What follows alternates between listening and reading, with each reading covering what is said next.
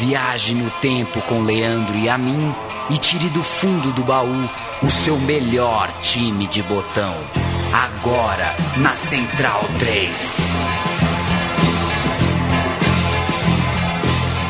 Acabou o carnaval, é março de 2017, nesta pocilga que é o planeta Terra. Eu sou Leandro Minha, meu lado está Paulo Júnior e começa março, começa a fase de grupos da Libertadores e nós viemos trazer bons agouros. Existem bons agouros ou todo agouro é. Tem plural de agouro? Viemos trazer a zica, tudo bem? Tudo bem, e você? Tudo ótimo, apesar da rouquidão. 4 de maio de 2011, o que te parece, Paulo Júnior? 4 de maio de 2011 era para ser uma quarta-feira, poderia ser uma quarta-feira de muita glória pro futebol brasileiro vivendo esses momentos de Libertadores inchada, né? Seis clubes brasileiros na Copa Libertadores, quatro deles em campo para decidir as oitavas de final naquela noite de 4 de maio de 2011, mas o que era para ser essa noite de consagração do futebol brasileiro acabou sendo uma inesquecível jornada trágica. Leandro Amin Cruzeiro, Fluminense, Internacional e Grêmio acabaram eliminados numa quarta-feira, já citada, 4 de maio de 2011. Quem sentou na televisão 7 e meia e foi dormir ali meia-noite meia e pouco e não torcia nem para Cruzeiro, nem para Flu, nem para Inter, nem para Grêmio, teve quatro Deitou times para secar e deu muito certo, porque os quatro brasileiros caíram numa mesma noite, uma noite negativamente inesquecível para o futebol brasileiro. No auge daquela o, Brasil ganhou muitas Libertadores entre 2000 e 2010, né? Aliás, dos anos 90 e 2000 ali é, ganhou muito e entrou nessa nova década com cinco times na fase, né, cinco times em oito confrontos. Chega, discutia-se a possibilidade de o Brasil ter cinco clubes entre os oito das quartas de final. E aí vem aquele papo, né, que o futebol brasileiro é sempre é, na cabeça de alguns, né, sempre favorito nos confrontos internacionais e muito desconhecimento dos times adversários. E o fato é que um dia antes, na terça-feira, 3 de maio, o Santos classificou-se para as quartas de final. O time da Vila Belmiro é, eliminara o América do México, o time do Neymar, o time do Paulo Henrique Ganso, o time do Murici, que seria inclusive o campeão da Taça Libertadores daquele ano. A gente então, por um dia, chega em 4 de maio de 2011 e é desses quatro confrontos que falaremos. Afinal, por trás dessas quatro eliminações existem boas histórias e nomes muito interessantes, tanto nos times eliminados quanto nos estrangeiros classificados. Paulo Júnior. Lembrando que é o ano que o Corinthians é eliminado por Tolima, ainda antes da fase de grupos. A gente já citou o Santos avançou na terça-feira e os outros quatro times brasileiros jogaram na quarta. A gente vai começar com o Internacional. O Internacional, atual campeão da Copa Libertadores, fez uma campanha consistente na primeira fase, venceu bem os três jogos em Porto Alegre, avançou com 13 pontos, líder do grupo que tinha Jaguares, Emelec e Jorge Wilstermann. Já o Penharol, rival do Internacional nas oitavas de final, foi o segundo, segundo colocado é, no seu grupo, uma disputa muito mais acirrada para o Penharol avançar. Ele passou com 9 pontos, LDU foi líder com 10 Independiente teve oito e o Godoy Cruz teve sete. Então a chave foi muito mais complicada do que a chave colorada.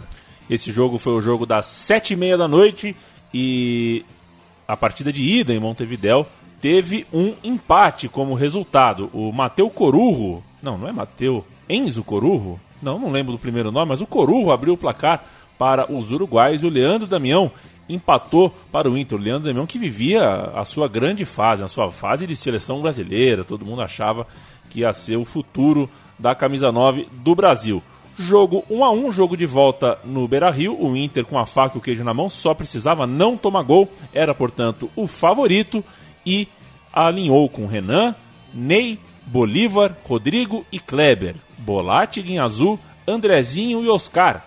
D'Alessandro, e Leandro Damião. Entraram ao longo da partida Rafael Sobis, Ricardo Goulart e Tinga. Um time muito forte, Paulo Júnior. Um time muito forte, você vê pelo nível dos é, reservas, né? É, o Ricardo Goulart ainda não tinha repercussão que ganhou depois no Cruzeiro, mas Sobis e Tinga, né? Dois caras de história é, para entrar no segundo tempo, para tentar reverter a situação.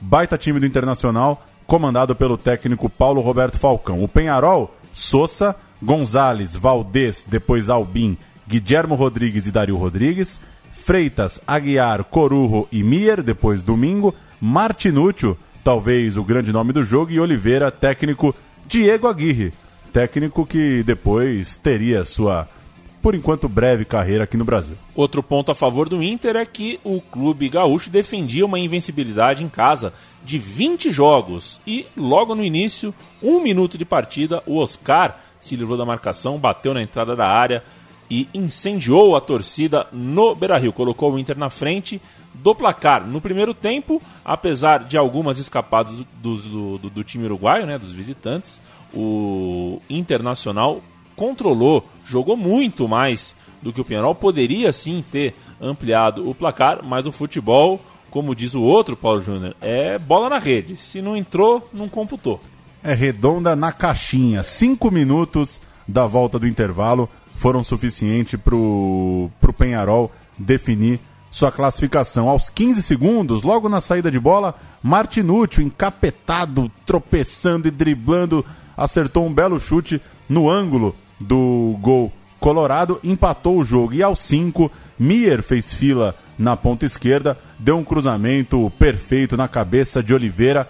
Cinco minutos do segundo tempo, Penharol fazia 2 a 1 e o Penharol já tinha um resultado que não só o classificava, como ele podia até tomar mais um gol. 2 é. a 2 ainda dava Penharol, é, baita de uma vantagem e surpreendente, viu? Imagino que quem foi ali dar aquela passadinha no banheiro no intervalo, nem o mais pessimista imaginava, não era jogo para o Inter tomar a virada em 5 minutos.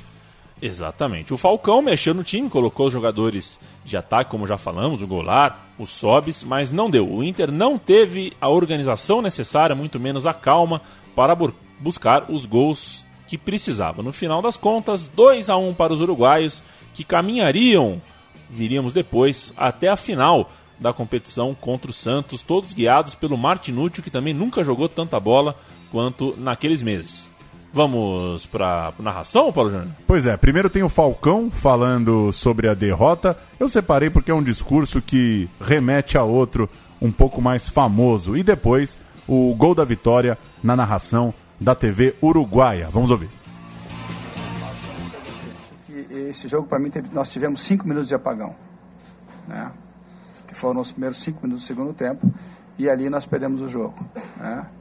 É, primeiro gol foi 15 segundos, 6, 16 segundos. Né? E, e nós sabíamos que isso poderia ter acontecido. Os jogadores disseram, só vão ter que estar atentos no início do jogo, mas nós tivemos um apagão de 5 minutos, que foi o primeiro gol do empate e o segundo gol. É, e isso para mim foi determinante no jogo. Né? Quando a gente tomou o primeiro gol no início do jogo, nós evidentemente ficamos nervosos, tensos, né? E, e era óbvio, né? Porque um a um significaria pênalti. É, mas aí fizeram o segundo imediatamente. Nós não conseguimos respirar para organizar para que a gente pudesse ir em busca do, da vitória quando estivesse só um a um. Quando saiu o segundo gol, cinco minutos, aí nós tínhamos que fazer dois gols. Né? E eu posso estar enganado, mas se criou muitas chances. Né? Se a bola passou na frente, no mínimo umas três chances, quatro chances. Eu acho que se a gente fizesse feito o segundo gol, a gente poderia ter virado o jogo. Mas eu acho que eu acho que o melhor resumo disso que eu posso te dizer é que foram cinco minutos que nos fechamos os olhos e eles ganharam o jogo. Arranque por la izquierda de Mier. La descarga de primera de Olivera de espalda y el gran gol de Martinucci. Sube la cancha Mier, tiró el centro para Olivera.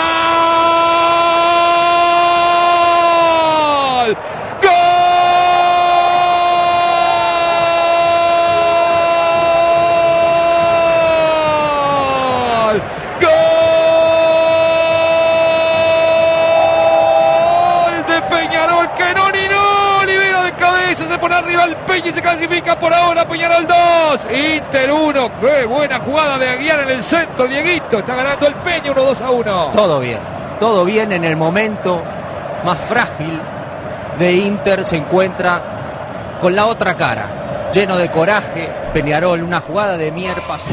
Que beleza de narração, hein? Que beleza de narração. E o apagão do Falcão, né? O apagão do o apagão, Falcão, né? O Felipão usou anos depois a mesma explicação, mas não tomou dois, né? Tomou cinco. Pois é, e mas o Felipão também usou essa que a gente criou bastante. Se entra É. tudo, empata, né? Coitados. É maravilha, né? Chegamos no Grêmio. É, chegamos no Grêmio, vale dizer que é, enquanto Inter e Penharol jogavam no Beira Rio, o torcedor do Grêmio estava no seu sofá esperando, porque entrava no jogo das nove e meia, o jogo no Chile, então o gremista estava O jogo da TV. de casa e, e devia estar gargalhando, porque viu o rival sendo eliminado em casa, né? Isso deve ter sido uma grande farra e o Inter perdendo por Penharol, cuja torcida é irmã, né? As torcidas de Inter e, É. e Penharol são irmãs. Então os gremistas não estavam exatamente torcendo para o Penharol, mas contra o Inter estavam felicíssimos, até porque, né? Domingo, no dia 1 de maio, teve Grenal. Antes da rodada da Libertadores, no dia 1 de maio, o Inter venceu o Grêmio nos pênaltis para conquistar o segundo turno do Campeonato Gaúcho. E se nem o título local eh, conseguiu dar força para o lado vermelho de Porto Alegre, imagine para o azul, né? O tricolor chegava com muitos problemas para enfrentar a Universidade Católica no Chile. no jogo de ida no Olímpico. Ele mesmo, Lucas Prato, marcou duas vezes e garantiu a vitória do time chileno por 2 a 1. O Douglas descontou para o time do Grêmio, que era treinado pelo Renato Gaúcho. O time brasileiro ainda precisou jogar mais de metade da partida, desde os 34 do primeiro tempo, com um a menos. O centroavante Borges, Borges foi expulso por agressão, uma agressão é, absolutamente tola, por sinal. Pois é. O elenco ainda vinha sofrendo com lesões, né, Paulo Júnior? Também, além das lesões, além dessa suspensão do Borges, uma turbulência interna para lidar. No final do mês de abril, o meia Carlos Alberto, ele mesmo, acabou dispensado por problemas de indisciplina e o time foi assim para o jogo de Santiago. Marcelo Groi, Mário Fernandes, depois Vinícius Pacheco, Rafael Marques, depois Leandro, Rodolfo e Gilson, Wilson, Adilson, Fernando e Douglas, Lins, depois Escudeiro e Júnior Viçosa, técnico Renato Portaluppi. Não era um time bom, né? Não era, Era um nada time- de, de muito vistoso, né? É, Exato, um Lins time- e Júnior Viçosa para precisar virar um jogo contra uma, uma potência no Chile, né? Não era nada de, de muito potente o time do Grêmio. O time chileno escalado com Garcês, Valenzuela, Martínez, Henriquez e Eluchans. Ormenho, Silva, Costa, depois Mirosevic, Menezes e o camisa 10, que era tão bom quanto o atacante prato, o Canhete. Depois entrou o Felipe Gutierrez. Vejam vocês, o Canhete era estrela desse time. E no ataque já falamos o Lucas Prato, que jogava, veja você, Paulo, com a camisa número 2. Dessa você não lembra Eu não lembrava. jogava com a camisa número 2 e o técnico era Juan Antônio Pizzi, o hispânico argentino Pizzi. A Católica jogava pelo empate, controlou a partida, o Grêmio é, conseguiu conseguiu muito pouco, né? Acabou, acabou tendo poucas chances de reverter esse confronto e já no final do jogo saiu o gol da Católica com o Mirosevic 1 a 0, é, matando de vez as chances do Grêmio e avançando na Copa Libertadores. Temos o gol do time chileno, é, Universidade Católica 1, Grêmio 0, Grêmio eliminado. Deixa o adversário acuado. Então, o campo fica muito grande. E quem chega na velocidade da Universidade Católica no levantamento, toque! Gol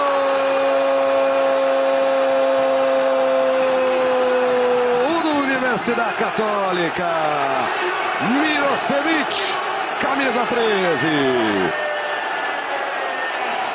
Entrou nesse segundo tempo, Mirosevic apareceu na área do cruzamento que veio da esquerda.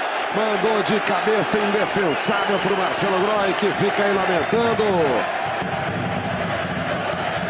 Um para a Universidade Católica, zero para o Grêmio. E a situação agora ficou ainda mais difícil. O Grêmio agora, se fizer dois gols, ainda vai ter que brigar nos coros. Chegamos a Libertar e Fluminense. Lembrando, já caiu o Inter, 7 e meia, acabou a novela, caiu o Grêmio. Para quem mora em Porto Alegre, caiu o Grêmio. Para quem mora no Rio, Libertar e Fluminense. Se as coisas em Santiago não eram fáceis para o Grêmio, em Assunção, no mesmo horário, o Fluminense tinha ao menos um resultado muito mais favorável para entrar em campo. Vice-líder do grupo vencido pelo América do México, o Flu teve dificuldades na primeira fase. Sim, venceu só dois jogos num grupo bastante equilibrado e enfrentou o Libertar, que era a segunda melhor campanha, com quatro vitórias e dois empates no grupo 1. Pelas campanhas, o Libertar era favorito, mas no jogo de ida, o Flu foi bem. No jogo de ida, atrasado no Engenhão, que sofreu uma queda de energia, o Fluminense venceu por 3 a 1 Gols de Rafael Moura, Marquinho e Dario Conca. Dias depois de perder nos pênaltis a semifinal da Taça Rio para o Flamengo naquele mesmo estádio no Engenhão. Ao menos enquanto o Fla comemorava o título estadual contra o Vasco, o Flu se preparava para a decisão no Paraguai e foi uma campanha que realmente é, reservou emoções para o torcedor fluminense. A primeira fase foi é, cardíaca, foi uma coisa muito louca, e a decisão no Paraguai só poderia resultar também em uma partida é, para arrebentar o coração. Eu vou escalar o time paraguaio, o Paulo Júnior dá o time tricolor logo em seguida. Vargas, Bonet, Porto Carreira, Canuto e Samúdio. Ayala, depois Rojas, Cáceres, Aquino e Gamarra, depois o Núñez. No ataque, Maciel, depois Oruê e Pavlovic, o técnico Gregório Pérez. O Fluminense, que chegava então com vantagem de ter vencido por 3 a 1 no jogo de ida, teve Ricardo Berna, Mariano, Gum, Edinho e Júlio César, Valência, depois Diogo, Diguinho, depois Rodriguinho, Marquinho e Conca, Fred e Rafael Moura, depois Araújo, técnico Enderson Moreira. Não é exagero dizer que o campeão brasileiro não foi ao ataque no Paraguai. No primeiro tempo, o jogo ainda seguiu 0 a 0 o Fluminense guardadinho lá atrás, mas Rojas arriscou de longe aos 12 do segundo tempo e o Berna aceitou, e aceitou mesmo. O Libertar seguiu na pressão e o gol da classificação veio aos 40 minutos, então o Fluminense sofreu até o que até onde deu. O gol foi do Samúdio, num outro belo chute, esse da entrada da área. Já aos 45, o gol que nem precisava sair, saiu. 3 a 0 pro Libertar, Golden Nunes. E esse é o famoso gol. Você que estava acompanhando a derrota do Grêmio, agora já tá ligado aqui, lá vem Nunes. A gente vai ouvir aí o 3 a 0 do Libertar. Precisava de 2 a 0 mas é, amassou o Fluminense por todo o segundo tempo, marcou três vezes e mandou o tricolor para casa. Vamos ouvir então 3 a 0 Libertar em cima do Flu. É pressão do Libertar. O Fluminense vai segurando a classificação. Aquino encostou o Diogo, voltou pro Cáceres, bateu! Gol do Libertar! Cáceres! Não, perdão, número 10, Rojas fez o gol. Chutando do meio do campo, o Berna caiu e o Libertar chega ao gol. O Berna foi para a jogada, o chute foi muito longe. seu início da jogada. Ela vai voltar, vai ficar livre de marcação. Com a contribuição do Ricardo Bena. O chute mais uma vez do Rojas. O Berna faz até a reação de quem sabe que contribuiu. Tentou na direita para o Bonete. Sobrou no Cáceres. Adiantou para o Roja, para o Nunes. Ele domina. Tenta ir para o fundo para o cruzamento. Cáceres arrumou. Bola vai sobrar para o chute de esquerda. Gol! Do Libertar!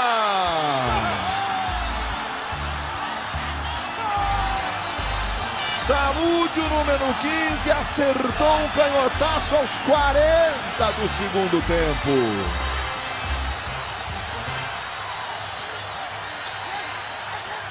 Dois para o Libertar.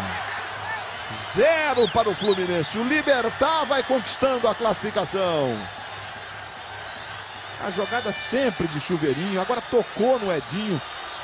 E o Samúdio acertou um chute um meio bate-pronto de rara felicidade. Restam quatro minutos para o Fluminense buscar um gol. Grandes jogos, grandes conquistas. A cereja do bolo.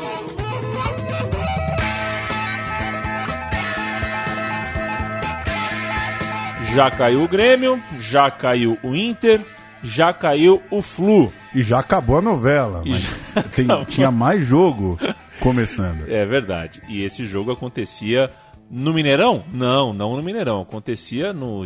Qual era o nome daquele Sete estádio? Lagoas. É, o nome do estádio que eu não vou me lembrar de jeito, é alguma coisa do Jacaré, É, não era? a, a Boca do Jacaré? Boca do Jacaré, não era? Boca do Jacaré? Que coisa, hein? O Cruzeiro enfrentou o Once Caldas e o Cruzeiro era dono de uma campanha quase perfeita na primeira fase da Dita Cuja. Em casa, goleou 5 a 0, 4 a 0 e 6 a 1.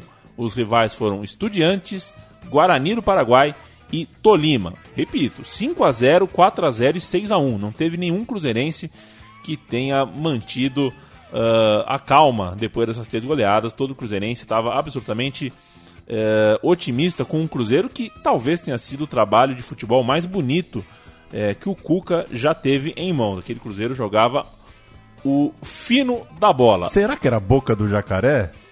Eu acho que é sei. só a Arena Boca do Jacaré. É, que o Boca do Jacaré eu acho que é do Brasiliense, não É, é? eu acho que é só Arena do Jacaré, Estádio do Jacaré.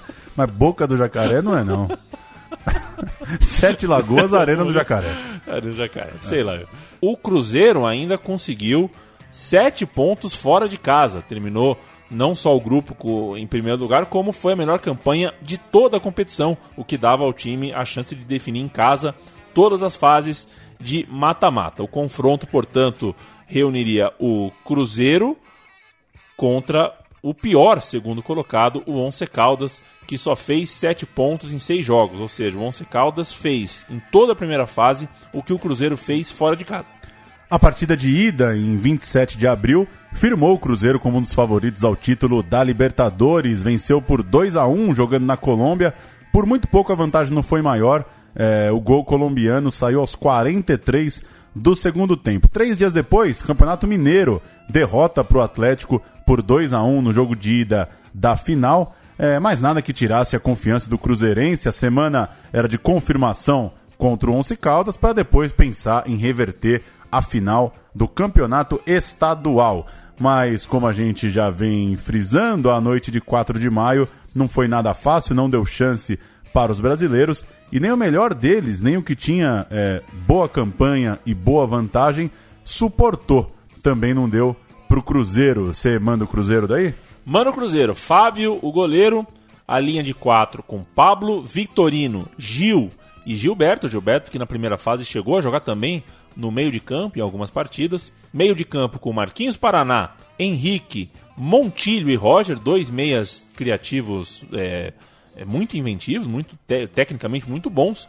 No ataque, o argentino Farias e Ortigosa. Entraram ao longo da partida André Dias, Everton e Dudu. Ele mesmo. Vocês, o Dudu, esse Dudu mesmo do Palmeiras. O técnico, já dissemos, é o Cuca. Vejam só, Cuca e Dudu trabalharam juntos muito antes do Palmeiras. Martínez, Calle, Almaia, Henriquez e Núñez, Mejia, Enal, Mirabarre e Carboneiro, Dairo Moreno e Renteria, técnico Juan Carlos Osório, É. o técnico desse Once Caldas que não se intimidou jogando em Sete Lagoas. Depois, no primeiro tempo sem gols, o time colombiano marcou duas vezes na segunda etapa, com Amaya aos 21 e Moreno aos 26. É, a pressão cruzeirense não adiantou, o time de Cuca também acabou eliminado. E eu separei a pressão final do Cruzeiro. É impressionante como o Cruzeiro se joga pro ataque. E assim que sai o segundo gol, na saída do meio-campo, o Monteiro já tenta driblar todo mundo e, e fazer um gol meio no desespero.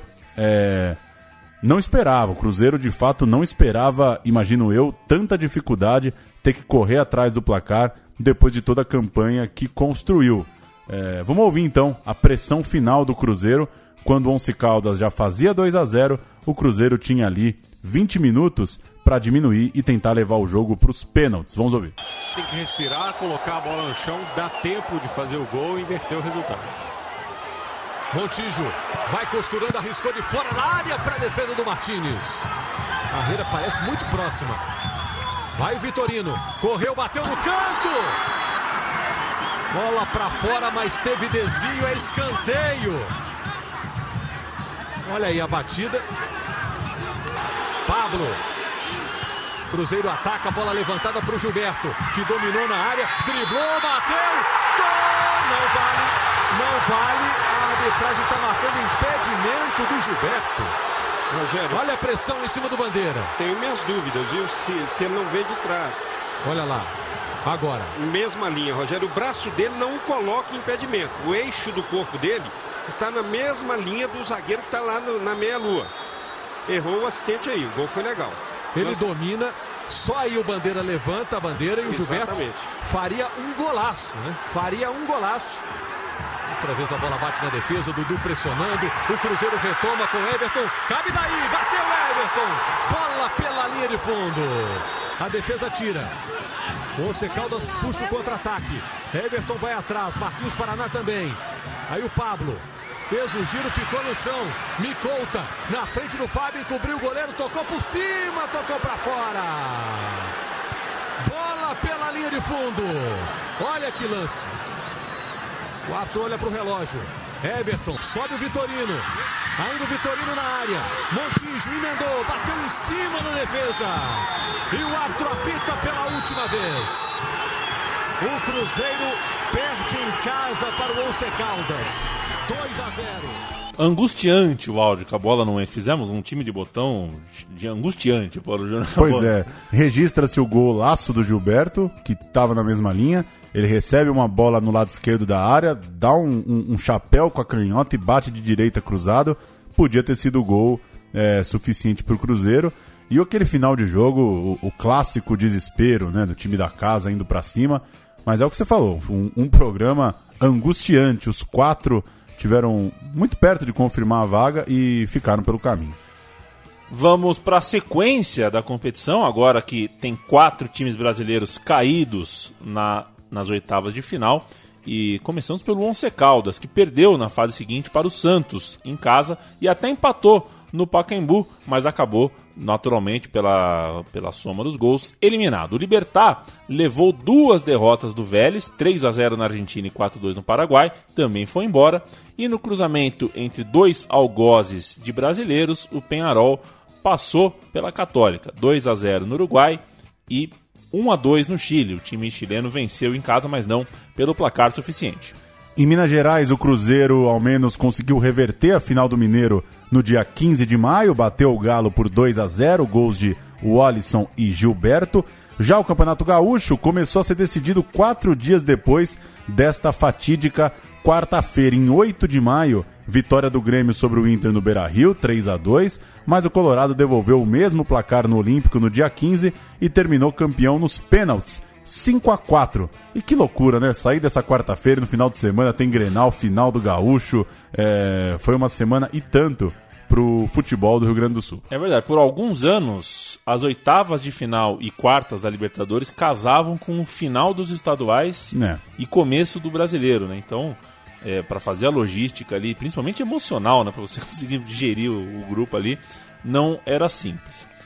Indo para o Rio de Janeiro, passado o trauma, o Fluminense, junto do Internacional, os dois times fizeram boas campanhas no campeonato nacional. O tricolor terminou na terceira colocação, enquanto o Colorado ficou em quinto. Já gremistas e cruzeirenses não se encontraram mais na temporada. Entraram em parafuso e fizeram campanhas apenas discretas na parte de baixo da tabela, com o Cruzeiro correndo sérios riscos de rebaixamento e terminando apenas dois pontos acima da zona. É a loucura, né? Da- aquela goleada, do- inclusive, né? No, no Galo. É, competitividade do futebol brasileiro, né? O melhor time da primeira fase da Libertadores não se encontrou no Brasileirão. E já que a gente jogou a zica, só passar os jogos dos brasileiros nesse início de Libertadores. Botafogo é o único que estreia só semana que vem. Terça-feira, dia 14, no Engenhão, Botafogo e Estudiantes. Nessa semana tem Sporting Cristal e Santos, tem Atlético Paranaense e Universidade Católica, tem Flamengo e São Lourenço, tem Tucumã e Palmeiras, tem Godoy Cruz e Atlético Mineiro e tem é, Zulia e Chapecoense, além de Zamora e Grêmio. É, é tanto time, né, Leandro, que pode rolar outra quarta-feira dessa, né? Porque tem tanta gente, tem tanta gente secando também. É, mais uma Libertadores recheada de brasileiros, recheada de, de expectativa de ter trocentos brasileiros no mata-mata, mas como nesse episódio que a gente lembrou, naturalmente, um ou outro, no mínimo, é, vai acabar ficando pelo caminho. Acho que esse programa que não vai ter o quadro botão por botão, dá pra gente fazer um botão por botão incidental aqui com a lembrança de que dos algotes brasileiros de 2011, alguns tiveram vida no Brasil, né? O Juan Carlos Osório treinava o Once Caldas, teve alguns anos depois a chance de treinar o São Paulo. É, Aguirre no Penharol. O, o Aguirre do Penharol, a mesma coisa, teve a chance aqui no, no futebol No- no brasileiro. Inter e no Galo, no né? Inter e no Galo. O Lucas Prato é um ídolo do Atlético Mineiro e certamente vai ser do São Paulo. O Canhete teve a chance de ser e não foi nem no São Paulo, nem nos times médios e pequenos. Portuguesa, São Bernardo, deu uma quais, rodada. é, passou aqui no, no, no, no futebol brasileiro. E o Martinúcio veio jogar no Brasil, também não, não brilhou demais nem no Fluminense, nem nos outros times por onde passou. E terminou por ser dispensado do, da Chapecoense. Não vai jogar essa Libertadores É. por uma questão de, de indisciplina simples. Ele falou que estava cansado de ser reserva. Martinúcio, que não estava no voo trágico de, de, da, da Chapecoense do ano passado, porque estava lesionado. E, e outras coincidências, né? O Grêmio é, de Renato Gaúcho, né? De Douglas é, no É, meio-campo. verdade. Douglas agora lesionado, é, ao menos para esse início de Libertadores, não vai poder ajudar o Grêmio. É, é isso então, né? Uma, uma lembrança de uma noite curiosa. E para eu, assim como você, que não torce nem torcia para nenhum desses quatro, divertida também, né? Não dá para negar que, que uma noite de Libertadores é uma noite que chama a atenção de todo torcedor no país. E CK faz parte, né? CK é, é, é parte do futebol também. CK faz parte, não existe negócio de anti, porque é, todo mundo, se você aderiu a um time de massa, um time grande, certamente você tem o seu antagonista. Claro. Por isso, o anti. Né? Então, é, a gente não tá secando ninguém. Pelo amor de Deus, não encham nossas caixas de comentário falando que esse pessoal da Central 3 só quer gorar, o pessoal da Central 3 é clubista, não sei o que lá. Até porque falamos tanto de Grêmio quanto de Inter, por exemplo. E quatro eliminações numa mesma noite nunca aconteceu antes. E acho muito difícil que aconteça de novo. E só, Só, lem- só perdoo o Santista que vier xingar a gente. Porque, pô, não tem o time de botão do Santos que ganhou essa, essa calma aí, parada. né? maricona. E lembrando também, como a gente conversava aqui com o Matias Pinto antes do programa, o Santos é, de Murici Ramalho, campeão daquela Libertadores, e os eliminados, uma certa maldição de Murici, né? Times que enroscaram o caminho do Murici quando ele era técnico do São Paulo. Fluminense, Inter, Grêmio e Cruzeiro. É, Os quatro eliminaram o Murici em Libertadores, Isso, correto? isso.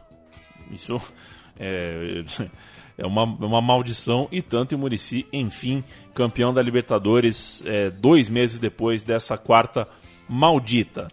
Este foi o programa 100. Sim, senhores, 100 vezes meu time de botão em seu dial cibernético. E é só o começo, viu? Eu faço essa ameaça a você que nos ouve. E olha, eu peço que você, como sempre fez e continue fazendo, você que nos ouve, sinta-se perto da gente. Pode mandar sugestão, pode mandar críticas, pode mandar correções, e principalmente é muito importante porque a gente faz questão de, de trabalhar aqui com a, com a inexatidão de certas coisas, quer dizer, é boca do jacaré ou é dente do, do jacaré? A gente faz questão. É um jacarezão, de- né?